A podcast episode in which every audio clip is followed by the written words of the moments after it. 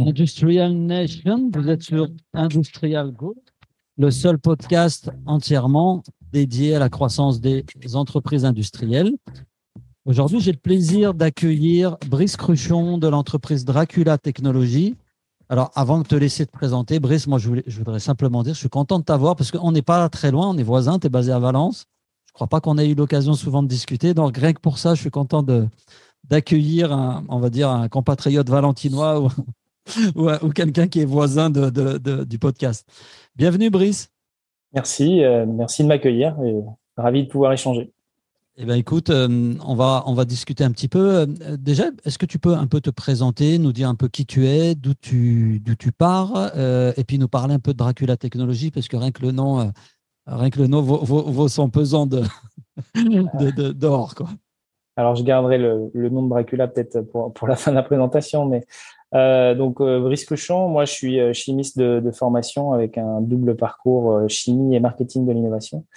Euh, dans ma carrière professionnelle, j'ai eu la chance de travailler toujours dans l'innovation, mais pour la grande distribution. Et puis, et puis pendant dix ans au sein de la chambre de commerce et d'industrie de la Drôme, où j'ai pu connaître tous les rouages, je dirais, nécessaires à la création et au développement d'une entreprise, que ce soit de l'innovation, développement commercial, environnement, euh, intelligence économique, brevet, propriété intellectuelle. Donc, ça m'a permis de, de, de, pouvoir connaître plein plein de facettes d'une entreprise. Et puis surtout, euh, j'ai toujours été drivé euh, par l'innovation et, euh, et l'environnement. Euh, et alors innovation, je dirais innovation technologique. Hmm. Et, et, donc quand le, le projet de, de, de, pouvoir créer une une société euh, autour de, de, panneaux photovoltaïques imprimés euh, s'est présentée à moi. Ben, j'ai franchi le cap euh, de, de l'entrepreneuriat, sachant que je l'avais déjà plus ou moins, euh, je dirais, dans, dans, dans les veines. Dans. Euh, C'était quelque chose que j'avais envie de faire. Moi, la, la, première question que j'ai envie de te poser, donc, l'idée de, de, du concept là que tu vas nous, nous expliquer, c'est quelque chose que Comment, comment ça t'est tombé dessus en fait? Parce que c'est pas quelque chose qui est issu de tes propres recherches. Tu t'es pas un chercheur qui a une idée de génie puis qui voulait industrialiser ça. Toi, tu, tu avais un profil plutôt, on va dire, orienté vers l'innovation, l'entrepreneuriat euh, et ton parcours le montre. comment tu arrives à, à, à, te lancer dans une start-up euh, deep tech euh, où tu vas prendre presque huit ans, je crois, de mémoire de, de développement? Comment on arrive à ça? Alors, euh, oui, c'est bien huit ans de développement. Hein, on, on, reviendra peut-être sur le mot deep tech tout à l'heure, mais euh, euh, comment on arrive à ça? Ben, En fait, je, dans mes missions précédentes, j'emmène des entreprises dromoises pour pour visiter des centres des centres techniques comme le CEA, le CNRS, le CERN. Et puis, de l'une de ces visites, germe l'idée de pouvoir imprimer des panneaux photovoltaïques par impression numérique. Donc à Valence, on a la chance euh, d'avoir un microcosme autour de l'impression numérique. Il y a pas mal d'entreprises, dont la plus grande euh, qui est connue, qui est marquée une image, euh, qui a permis de développer des savoir-faire autour de ça.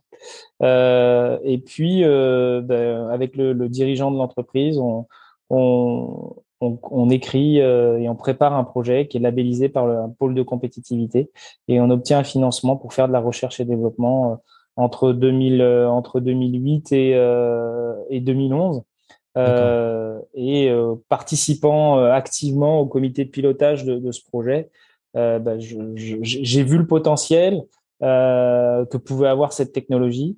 et voilà, quand le projet s'est terminé et que on a parlé d'exploitation, bah, c'est, je dirais presque spontanément que que, que j'ai dit. Ouais, t'avais, flairé le, t'avais flairé le bon coup, quand, en fait, en tout cas, le projet intéressant et ça t'avait, euh, ça t'avait un peu. Alors, ce qui m'a, ce qui m'a aidé, c'est que je suis quand même chimiste de formation. Ouais, donc et, euh, et donc, euh, pour faire ce qu'on fait, il faut, il y a beaucoup de chimie. Donc, ça m'a permis de comprendre beaucoup, beaucoup de choses euh, sur les aspects techniques, en tout cas. D'accord. Donc, tu récupères un projet de, de, recherche et développement qui aboutit. Et donc, quand tu le récupères, on en a à quel, euh, à quel stade de, de justement du concept ou en tout cas du, du on, est très loin du concept. ok.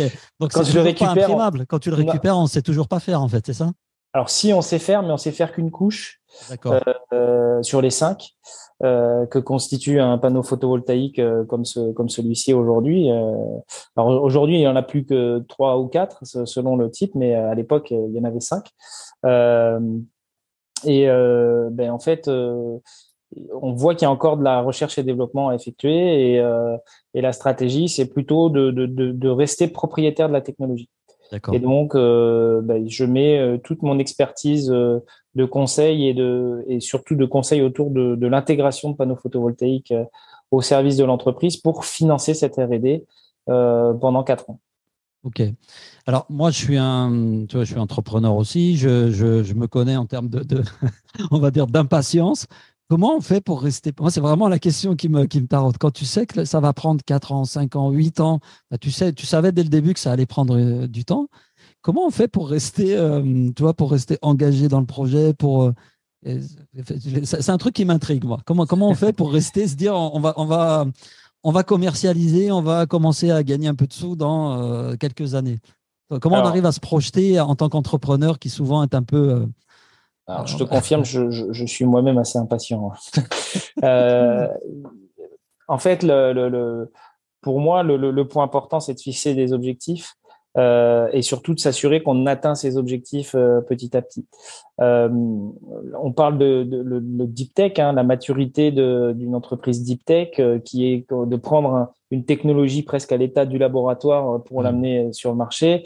On, on, parle de 8 ans, donc on voit qu'on est dans, on est dans la moyenne qui, est, qui est donnée. Euh, pour moi, le secret, ça a été vraiment de franchir les étapes et de s'assurer qu'on franchissait les étapes dans les délais qu'on s'était impartis. Alors, quand on parle de R&D et délais, c'est souvent euh, un peu euh, un peu antagoniste, mais euh, au final, non. on s'était dit qu'en 2016, on arriverait à imprimer notre premier notre premier module. C'est ce qu'on a réussi. Et, et en fait, c'est là où ça s'est vraiment accéléré. D'accord. C'est-à-dire qu'on a commencé vraiment à sortir euh, sur les aspects commerciaux. Par contre, on a profité de ce temps-là pour vraiment affiner euh, les marchés sur lesquels on allait pouvoir euh, intégrer notre technologie.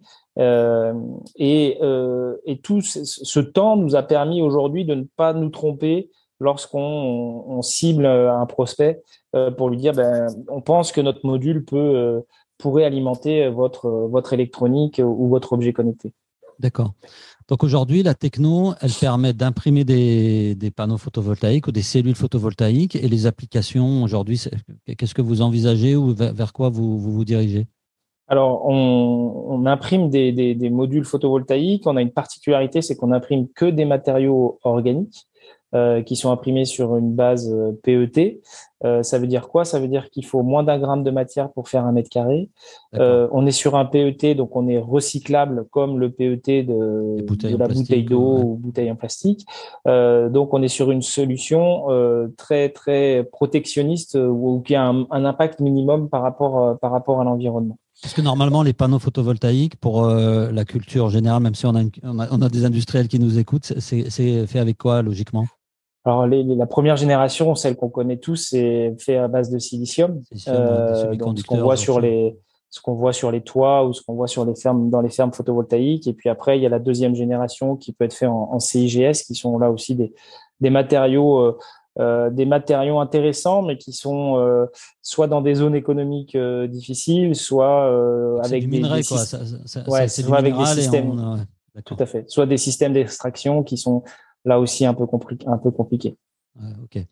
Donc là, on est sur quelque chose d'organique. Ça vient de, des dérivés du plastique, du, de ce genre de choses qu'on peut du coup aussi recycler, ce qui est peut-être tout à fait. moins impactant aussi en termes de, production. Tout à fait. Aujourd'hui, en termes de production, euh, on n'a pas besoin de, produire avec des sables blanches comme on peut le voir dans le domaine de l'électronique. On est sur un procédé qui reste assez simple, vraiment, vraiment simple. Donc, donc où est-ce qu'on va retrouver ces, euh, euh, ces, modules ou ces euh, cellules photovoltaïques? Alors, c'est une, une, excellente question parce qu'aujourd'hui, on est dans des phases de qualification. Donc, on vendra pas ces modules à monsieur tout le monde. On ne sera pas dans une approche B2C. On est vraiment dans une approche B2B. C'est-à-dire que nos clients fabriquent des objets connectés. Et demain, on retrouvera nos. Et les, pour les ajouter là-dessus. Et demain, on va retrouver ces panneaux ben, dans des capteurs de température, humidité, capteurs de présence, euh, euh, des, euh, des, systèmes de tracking pour s'assurer qu'on a bien respecté et suivi la chaîne du chaud, la chaîne du froid. et donc, plutôt sur des, des, des approches indoor, bien sûr. Puisque ça, c'est le leitmotiv de, de, notre, de notre technologie. Et aujourd'hui, on est dans les phases de qualification, ce qui veut dire qu'on verra ces produits arriver en 2024 ou 2025. D'accord, ok. Donc, tu me disais dans la, dans la préparation de cet entretien que, en gros, l'idée, c'est de, dire on, peut remplacer la pile, quoi, quelque part. En tout cas, on peut éviter euh, tout, tout, ce qui est autour de la maintenance, euh, notamment des bâtiments, de ces, de, petits, de, ces, de ces boîtiers, de ces appareils où on est obligé constamment d'aller remplacer les piles. Donc, l'idée, c'est peut-être d'avoir un impact à ce niveau-là et de, de, proposer une solution qui réduira les coûts de maintenance et réduira l'impact euh, que peut avoir la pile sur l'environnement aussi. Alors oui, c'est vraiment ça. C'est-à-dire qu'aujourd'hui, euh, notre, notre objectif, c'est de devenir une alternative durable à la pile. Euh, pourquoi? Ben, Le constat, c'est que 15 milliards de piles sont jetées chaque année. C'est un désastre environnemental. Le, pour fabriquer une pile au lithium, il faut extraire le lithium. Donc, euh, c'est un procédé qui est très, très consommateur en eau. Et, et, surtout, le, la, dans l'utilisation de la pile, qui reste le, le, le procédé aujourd'hui le plus utilisé et le plus courant, euh, il faut changer la pile. Donc quand euh, c'est chez, chez soi, c'est pas compliqué et c'est un peu de temps. Quand vous êtes dans un domaine industriel ou dans un bâtiment, il faut que la personne soit autorisée, voire qualifiée pour le faire. Et, euh, et le coût de changement d'une pile, c'est aux alentours de 8 euros. Un client récemment a fait le, le, le, le calcul. Euh, et nous, déjà, on, on est capable de, de, de, réduire ce, ce coût de maintenance parce qu'on peut fonctionner pendant 5 à 10 ans euh, sans avoir à changer la solution de stockage. OK. Euh, donc là, le, bah, ça, approche, le produit va bientôt être commercialisé. On va commencer à voir euh, Dracula Technologie, le petit vampire ou la petite chauve-souris. Pourquoi Dracula d'ailleurs? Eh, J'ai doute, mais j'ai une petite idée, mais tu peux nous dire d'où ça ouais, Je, l'ai dit en introduction, je ne l'ai pas dit dans, dans, la fin de l'introduction. Pourquoi Dracula? En fait, la particularité, c'est que nous, on capte la lumière et on voulait euh, vraiment faire un jeu de mots autour de la lumière. Et donc, euh, bah, Dracula, on l'associe au vampire. Et, voilà, on comprend pourquoi euh, on s'appelle Dracula Technologies. Ouais, on s'en doute un peu quand on comprend le, business qu'il y a derrière. donc aujourd'hui, vous rentrez dans cette phase d'industrialisation. moi, j'entends souvent que, que c'est la phase la plus difficile, qu'en France, on n'est pas structuré pour aider des startups industrielles à, passer ce, ce cap-là comment tu, y arrives? Quels sont, euh, c'est que c'est quoi ton regard par rapport à ça et quels conseils tu peux donner à, quelqu'un qui rentre dans cette phase de son de son projet pour euh, euh, pour que ça marche en fait pour y arriver? Et est-ce que c'est si compliqué que ça d'arriver à industrialiser un produit en France? Alors, je le ferai en toute humilité, hein, ce sera avec mon expérience, mais euh, moi, c'est pas le sujet qui, qui, m'angoisse le plus, même si produire en grande quantité reste, euh, enfin, en grande quantité avec une fiabilité et une qualité reste euh, reste un enjeu très très fort et quand même quelque chose d'assez complexe. Nous, le, constat qu'on a fait, c'est qu'on est très fort plutôt dans tout ce qui est R&D et innovation. Et tout au long de notre histoire, on a développé des collaborations et des partenariats avec des, entreprises dont c'est le métier de, fabriquer des équipements euh, d'impression numérique en grande quantité ou de fabriquer des, des, produits en très grande quantité. Pourquoi, pourquoi c'est important pour nous? Bah Parce que ça nous évite euh, certains écueils euh, et de, de, se faire. Parfois, on peut se faire plaisir euh, dans la phase industrielle. Et en fait, nous, on travaille sur l'approche du juste nécessaire et ils viennent nous challenger sur cette partie-là. Donc aujourd'hui, c'est ça, c'est le partenariat. Et puis, le point qui est important, c'est qu'on a structuré l'équipe avec des, euh, avec des personnes qui ont déjà fait des transferts de technologie et qui ont fait passer une technologie du laboratoire jusqu'à jusqu'à une usine euh, jusqu'à une usine. Donc en fait, c'est vraiment ce mix entre comprendre euh, nos points forts et nos points faibles et euh, aller acquérir de la compétence soit en direct, soit en, de manière collaborative. D'accord. Et tes partenaires, euh, quand, tu parles partenariat, c'est que tu vas leur confier une partie, euh, une partie de ta production, une partie de. Concrètement, ça veut dire quoi quand tu parles partenariat? C'est comment ça se, ça se matérialise? Alors, comment ça se matérialise? Si on prend la partie équipement, bah, c'est euh, vraiment travailler en collaboration sur la spécification de, technique de la machine. Avec des orientations en disant bah, ok les gars de Dracula vous êtes sympas là mais vous pas vous dérivez un petit peu revenez ça c'est pas faisable ou alors ça n'a pas de sens technico-économique quand, tu disais on veut se faire plaisir mais c'est un peu ça que c'est exactement ça c'est-à-dire il va te il va te recentrer quoi bah, quand on veut produire à, grande quantité avec un, taux de, de, de, fiabilité de 97%, hmm. il faut être euh, très rigoureux. Euh, il y, a, il y a, des étapes qui peuvent être euh, plus néfastes que, que productives dans le process. Donc, c'est dans cette approche-là. Et puis, il y a l'autre approche avec un autre partenaire qui s'appelle Isracard, qui lui a l'habitude de, de, de, de, produire des millions de cartes. Je sais même pas combien il en produit par an. Je crois que c'est 15 ou 20 millions. Euh, et, et, qui lui a vraiment tout ce process d'un industriel euh, et qui nous, qui nous rappelle, entre guillemets, ce process lorsqu'on va échanger, euh, échanger avec. Donc, c'est des partenaires que tu as trouvés localement, en tout cas, euh, on va dire, dans le, la, la, région En France. En France, ouais. ouais ISRA, ben, on est voisins, ils sont à 20 km, et MJ Digital, ils sont basés à Paris. D'accord. Et ça, c'était quelque chose aussi d'important, parce que tu aurais pu peut-être chercher ça, je, le dis sans provocation, hein, mais tu aurais pu chercher ça tu as trouvé ça facilement en France? Parce que ça aussi, c'est une musique que j'entends parfois. En gros, c'est compliqué de trouver en France euh, ceux qui vont nous, soutenir. Alors, je sais pas si c'est euh, mon expérience précédente qui me permet ça, mais euh, moi, enfin, en France, on a quand même énormément de savoir-faire. On a quand même énormément de, pépites hein, euh, qui sont pas forcément connues. Et souvent, on va chercher loin ce qu'on peut avoir très proche. Euh, nous, on n'a pas eu besoin d'aller très très loin, euh, enfin, rester dans le territoire français euh, pour pour trouver ce type de compétences.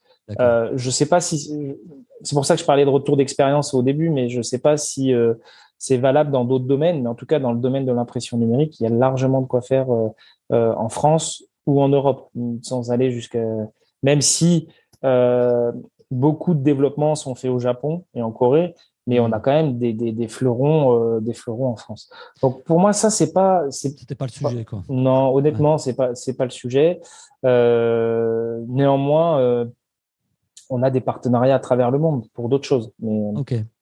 Alors, une question, une dernière question sur cette phase d'industrialisation. Euh, le financement d'industrialisation, euh, est-ce que, hum, voilà, c'est quoi ton regard là-dessus? Alors, je ne sais pas s'il est terminé de ton côté et si euh, vous avez atteint les objectifs que tu t'étais fixés par rapport à ça. Comment, comment, ça s'est passé et quels conseils ou quel retour d'expérience tu peux nous faire sur le financement d'une industrialisation d'un produit comme le tien?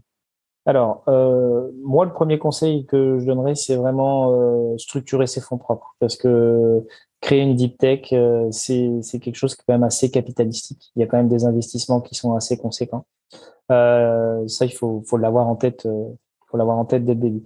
Donc, comment renforcer ses fonds propres? Bah, Il y a la propriété intellectuelle qui va rentrer dans les actifs. Il y a tout un tas d'éléments qui peuvent permettre. Et puis, il y a bien évidemment tout ce qui est opération en capital. Nous, on a fait une première on a fait trois opérations en capital, la première en 2016, la seconde en 2019, et là on vient de terminer, euh, on vient de terminer euh, la, troisième, euh, qui, qui pour le moment est un tour de 5 millions et demi, mais qui pourrait être un peu plus conséquent en fonction de de, de, de, trois de trois réussites. et ces opérations en capital, elles ont deux vocations. elles ont vocation à financer la R&D, mais elles ont vocation aussi à, à pouvoir avoir un effet multiplicateur auprès des partenaires bancaires. D'accord. Depuis le début, moi, j'ai construit ça, j'ai construit euh, entre euh, le partenariat bancaire versus euh, notre partenariat en capital, et c'est ce qui nous permet aujourd'hui d'aller financer. Euh, après, sur la partie R&D, il y a des, enfin, des, des, des, sources de financement qui sont quand même assez connues, hein, au travers la BPI, qui est vraiment un partenaire incontournable aujourd'hui, ou, euh, ou le crédit d'impôt recherche, parce que quand on fait de la R&D, il y a aussi le crédit d'impôt recherche, qui est quand même un sacré avantage euh, national, puisque je, mmh. enfin, je, ne crois, pas qu'il existe de cette façon-là, en tout cas à l'étranger. Et puis le dernier point, c'est euh, euh, il faut, on, on a malheureusement, les événements euh, qui viennent de se passer euh, font qu'on doit retrouver de la souveraineté, qu'on doit, qu'on, on arrive à promouvoir à nouveau l'industrie, qui a peut, pu être un peu mis, mis de côté. Et donc ça, forcément, ça nous aide. Mais ça, c'est c'est plus conjoncturel que. tu sens qu'il y a une tendance euh, en ce moment de, de plutôt de soutien à des entreprises comme la tienne. Quoi. Clairement. Enfin, je veux dire, on est très très bien soutenu, que ce soit localement ou au niveau national. Il n'y a même pas de discussion là-dessus. Ok, ben, il y avait un de mes anciens invités, euh, euh, Frédéric Lescure, là, qui a une très très belle boîte qui s'appelle Socomore, en fait, et qui me mm. disait ça, il me disait que c'est un paradis pour lui, c'est un paradis la France pour euh, pour pour investir sur ce genre de projet. et il faisait référence notamment à tout ce soutien qu'on peut avoir si on a un projet qui est qui est bien structuré. Enfin, faut pas il faut que les choses tiennent la route, quoi. Mais il y a peut-être un conseil que je peux donner qui vient de mon expérience, c'est il faut bien connaître la chaîne du financement versus la maturité de son projet. Ouais. Parce que on a demande à quel moment on demande quoi et à qui. Mmh, euh, ça, c'est un point qui est important. Euh, parce que si on se trompe de guichet à un moment, ben, c'est voilà, on, on, on, est déçu parce que enfin, un, c'est du temps. Deux, quand on n'a pas de réponse positive, on est déçu. Et, et, et trois, on n'a pas l'occasion de faire deux fois euh, bonne impression. c'est clair. Surtout quand on demande de l'argent. Alors, euh, une, euh, donc l'usine va, va sortir. Je, je me souviens plus. On avait euh, discuté de ça. Là, vous êtes en, en cours de, de Oui, on est en cours de. On est en cours de spécification. Euh, là, par contre, c'est la conjoncture qui nous aide pas trop. C'est qu'aujourd'hui, il y a quand même une crise sur les composants. Donc, je pense que l'usine devrait sortir de terre dans un an. D'accord. Donc c'est une usine que tu que vous construisez à Valence ou On construit à Valence, tout à fait. Euh, on a les mètres carrés qui vont bien. Euh. Et vous avez trouvé le foncier facilement aussi parce que ça aussi c'est un sujet. Alors on a fait un pari. En fait, nous c'est une boîte à l'intérieur de la boîte. On n'a pas besoin de hauteur. Donc on avait un bâtiment euh, qui était presque en friche industrielle, pas très loin de chez nous. Et, euh, et, on a fait le pari de, de, de, de construire euh, la, le début de la boîte à l'intérieur et on a grandi cette boîte euh, à l'intérieur. donc c'est, on n'a pas de ce souci pour le moment. Peut-être qu'à un moment on l'aura, mais ce sera des bons soucis. Alors, on va bientôt arriver à la fin de l'épisode, mais avant, moi, j'ai une dernière question sur un peu ton parcours. Et quand on préparait, bon, on avait évoqué cette partie industrialisation. Je pensais que ça, ça, allez me dire que c'était la galère et que, comme beaucoup m'ont dit ça. Mais là, là c'est pas facile, mais c'est pas la galère. je, je, suis content d'apprendre que, que, finalement, voilà, c'est faisable et qu'en s'y prenant de la bonne manière, on, on arrive à, à, accompagner de beaux projets. Du coup, c'est quoi tes challenges euh, du moment et c'est quoi pour toi les, les principaux euh, défis que tu as à relever par rapport à ce projet de, de, de grossir cette entreprise, d'industrialiser les choses et de commencer aussi à vendre tout ça? C'est quoi ton principal challenge aujourd'hui? Mon, principal challenge, il est humain. Euh, si tout se passe bien, on est 30 aujourd'hui, euh, on devrait tripler d'ici 2026 euh, avec des techniciens, des opérateurs. Et, et c'est vraiment ce challenge-là qui, qui aujourd'hui peut, peut nous mettre en difficulté parce que si on n'a pas les, les, têtes et les bras pour produire, on a beau avoir la plus belle usine et le marché le plus intéressant, on aura quand même un vrai, un vrai souci puisqu'on ne pourra pas produire au coût de production euh, attendu. Donc ce, challenge-là, il est humain. Euh, on y travaille. Hein. Euh, aujourd'hui, on, est en train de devenir entreprise à mission pour vraiment travailler sur l'employabilité de nos salariés, sur l'inclusion. On travaille avec les écoles, comme localement avec les ISAR, ou, pour voilà pour former former des, des personnes. Euh, Néanmoins, on enfin, n'est pas les seuls. Euh, ah on voit que le, le, le, profil de technicien est un, un vrai, un vrai souci euh, dans plein de, plein de structures. Euh, je crois que sur Grenoble, euh, si on, on, regarde les quatre gros dans le domaine de l'électronique, ils recherchent plus de 200 ou 300 postes similaires. Donc, voilà, on est dans. Mais la difficulté, elle, elle vient de quoi? Elle vient parce qu'il y, y, a beaucoup de, c'est des métiers en tension parce qu'il n'y a pas assez de gens formés, ou est-ce que hum, c'est des, enfin, Alors, à un moment donné, on parlait de la restauration, tout le monde s'est sauvé à cause des conditions de travail. À ton avis, d'où vient la difficulté et comment on peut agir euh, par rapport à ça? Alors, euh, plusieurs choses. Enfin, de, de, de, de ma perception, c'est qu'aujourd'hui, euh, quand on fait un, un, un BUT ou un BTS, euh, on a plutôt envie de faire une école d'ingénieur derrière. D'accord. Donc les gens s'arrêtent pas forcément après le BTS. Toi, tu aurais besoin de recruter des BTS, quoi, des techniciens. Voilà, des euh. BTS ou des gens qui ont fait un, mm. un BUT maintenant, ça s'appelle. Euh, et ben, nous, on a pris le parti de, de là, on a quelqu'un chez nous qui a fait Cagne, Hippocagne, euh, donc un profil pas du tout technique, euh, mais il est rigoureux, il est précis, euh, et en fait on a fait, on a pris le parti de le former. Donc voilà, c'est des paris qu'on fait et on va chercher des des, des, des profils qui sont peut-être euh, pas tout à fait dans le dans le scope idéal au départ, mais on, on, les amène euh, en, les formant. Pourtant, tu, tu vois, tu parles du BTS. Là, ça, moi, je me rappelle d'une époque où j'étais enseignant, justement. Je formais des. Enfin, une époque, c'était le, le, fleuron un peu de notre éducation. On avait la chance d'avoir ce niveau Bac plus 2 qui permettait de mettre des gens sur le marché du travail. Et je me souviens que c'était assez unique, si je dis pas de bêtises, en Europe. Quoi. La, la France avait un, niveau Bac plus 2. Après, on a voulu tout uniformiser avec ce fameux Bac plus Bachelor, 3. enfin, Bachelor, ce qui est probablement une bonne chose, mais, mais du coup, ouais, on se retrouve aujourd'hui, euh, quelques années plus tard, avec euh, des gens qui qui, bah, qui sont pas employables, qui n'ont pas envie d'aller bosser peut-être tout de suite après leurs leur deux années. Quoi. Oui, euh, en fait,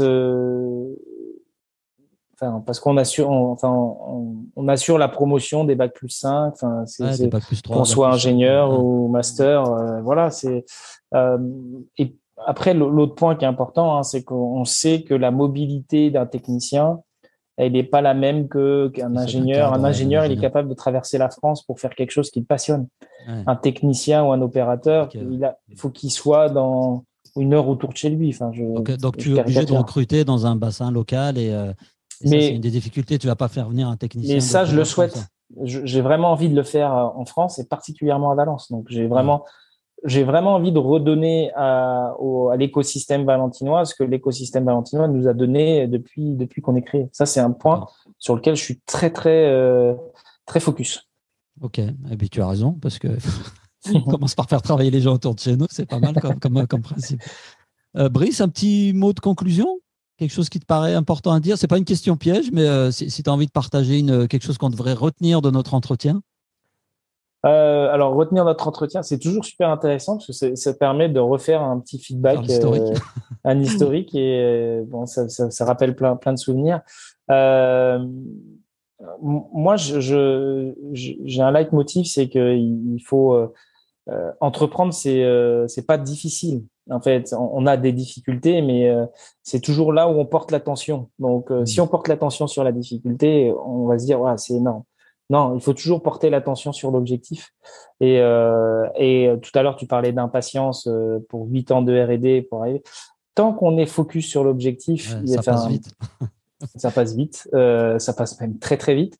Et, euh, et en fait, les qualités de résilience, les qualités de, de réflexion, de, de, de, euh, tout ce qui, euh, elles, elles, se mettent en place en fait. Et c'est un peu ça le retour que le retour d'expérience, c'est être focus sur l'objectif de ce qu'on a envie de faire. Euh, et, euh, et, généralement, tant qu'on est focus sur euh, le, la bonne chose, les, les, bonnes nouvelles arrivent. Voilà, eh ben ça, c'est une très très belle conclusion. Je crois que j'en ferai même le, le, petit extrait de, de, de promo de l'épisode. Ah bah, super. merci en tout cas, Brice, pour ton intervention. Chers amis, vous pouvez nous retrouver sur toutes les plateformes euh, de podcast, de Spotify à Deezer, à YouTube et j'en passe. Laissez-nous un petit commentaire, ça fera toujours plaisir et puis ça nous permet de, promouvoir un peu les, les épisodes. Merci à tous et encore merci Brice, à très bientôt. Merci.